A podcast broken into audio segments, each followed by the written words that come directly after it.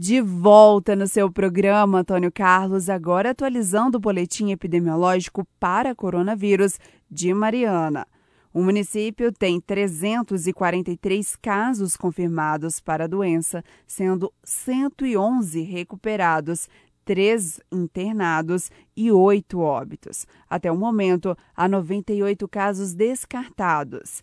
10 casos estão sob investigação, sendo cinco internados e o restante em isolamento domiciliar. E a prefeitura está monitorando mais de mil pessoas que estão em isolamento domiciliar. Já já eu volto com mais informações. Repórter Gil Isidoro.